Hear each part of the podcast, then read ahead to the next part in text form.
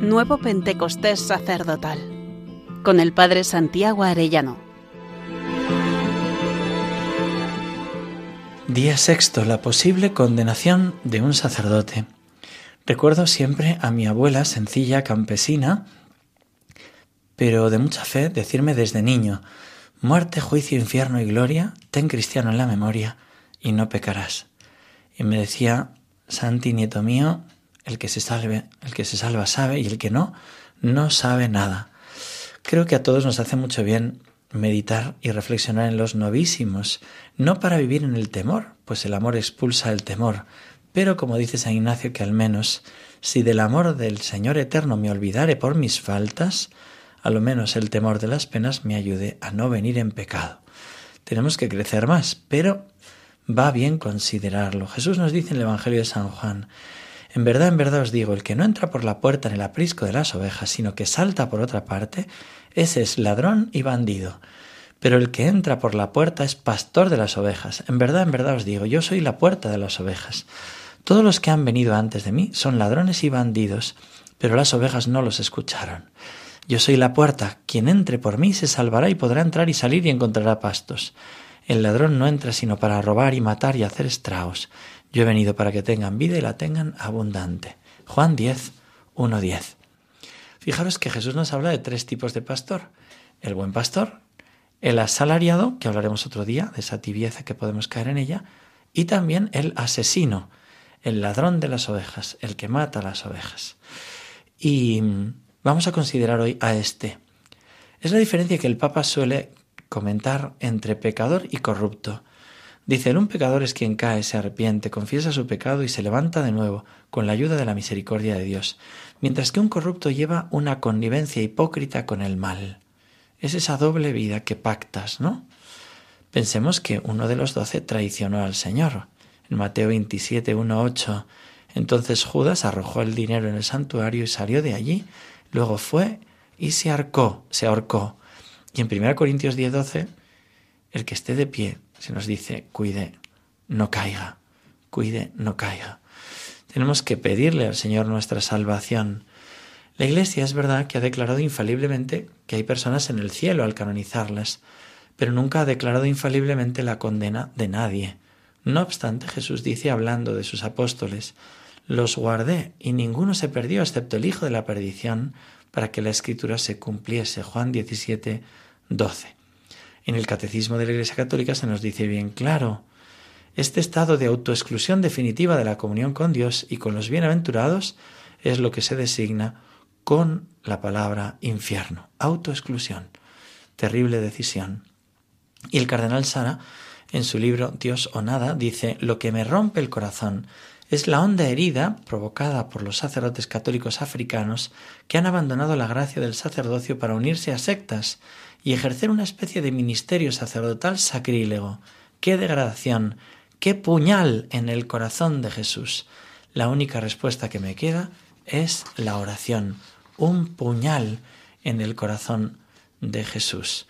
Hoy está de moda decir que bueno, que sí, que puede haber infierno y ángeles ahí, pero que, que no hay ningún hombre, ninguna persona humana.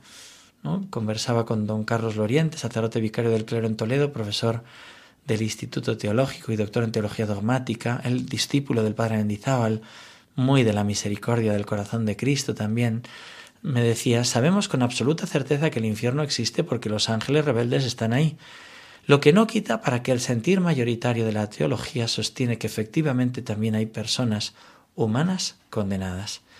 No me extraña por eso que el Papa Francisco diga, hablando de los mafiosos de Italia, convertíos, aún estáis a tiempo de convertíos y de no ir al infierno. Los místicos nos ayudan a entender estas verdades. El Padre Pío mm, cuenta cosas preciosas. Una, mujer que, que va preocupada, mi marido se ha suicidado, se ha condenado, y él le llama. El Padre Pío te está llamando, le dicen. Se volvió y le dijo, no te preocupes, mantén la calma, está a salvo. En ese momento, como decía el cura de Ars, desde el puente abajo, la gracia le salió, ¿no? Y suele salir. Qué alegría saber de la rapidez de la misericordia. Pero también el Padre Pío tiene una historia tremenda. Una mujer le dice, pida para que mi marido salga del purgatorio, porque se confesó a última hora. Y le dice el Padre Pío, el alma de tu esposo se ha condenado para siempre, porque al recibir los últimos sacramentos ocultó muchos pecados, no tenía ni arrepentimiento ni buena resolución, también era un pecador contra la misericordia de Dios, porque dijo que quería tener las cosas buenas de la vida y luego tener tiempo más tarde para convertirse a Dios. La Beata Concepción Cabrera pregunta al Señor, ¿y son muchos los sacerdotes que se condenan? Y el Señor le responde, chorreando sangre mi corazón, digo que sí, que muchos se condenan, y a sabiendas por no prescindir de una pasión infame, y lo que es más horrible para mi corazón es esto, que se condenan queriendo condenarse. Al perder la fe, pierden y se les amortiguan los, remordimientos y entonces ruedan y se despeñan por una pendiente que desemboca en el infierno, el orgullo, la impureza, la embriaguez, la codicia, la cobardía. La desconfianza y mil otros vicios los envuelven e impregnan a su alma, que debiera ser espejo, candor y luz, viniéndoles el desprecio y el odio a lo divino, ese odio a lo santo y al santo de los santos, y con esto la impenitencia final y el eterno castigo. El Señor habla del dolor que le suponen estos sacerdotes a esta mística, Dice en las misas, tengo mis más dolorosos calvarios, cuando la celebran sacerdotes indignos que se ceban en hacerme víctima de sí mismos. No les basta mi vida de sacrificio en los altares de holocausto constante que se quema en su favor, mi papel de víctima consumada por el eterno amor al hombre, sino que añaden cínicamente, maliciosamente, descaradamente. ¿Cuántos de mis sacerdotes añaden leña para el sacrificio, puñales para despedazarme, más veneno si pudieran con el que al retarme a mí se emponzoñan ellos. Hay sacerdotes con esta negrura. Oh, si comprendieran ellos el don de Dios, las riquezas inmortales que en sus manos pongo, los tesoros de mi iglesia, que ni debieran tocar los que no son limpios. Lloro estas falacias, este desorden, estas ingratitudes.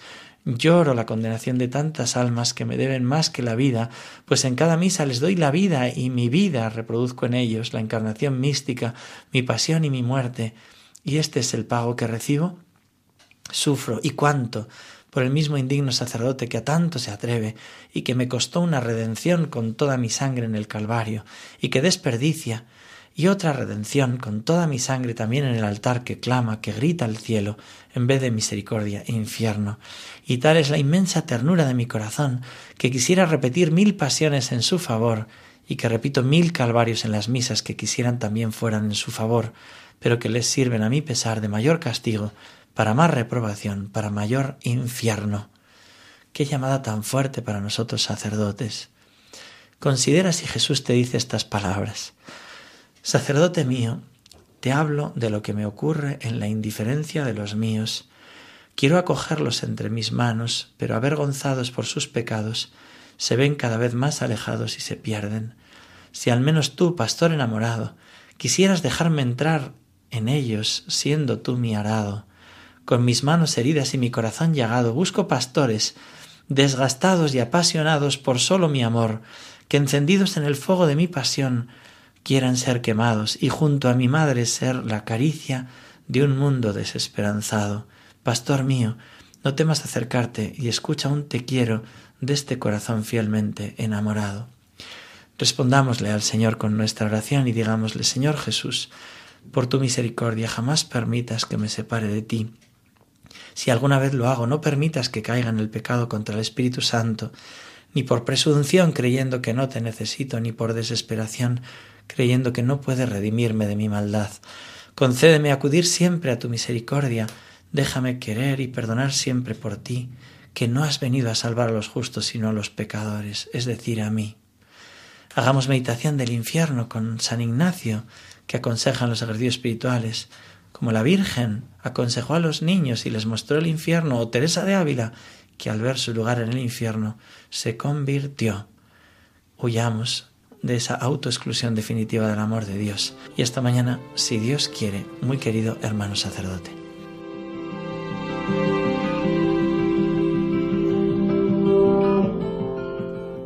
Nuevo Pentecostés sacerdotal con el Padre Santiago Arellano.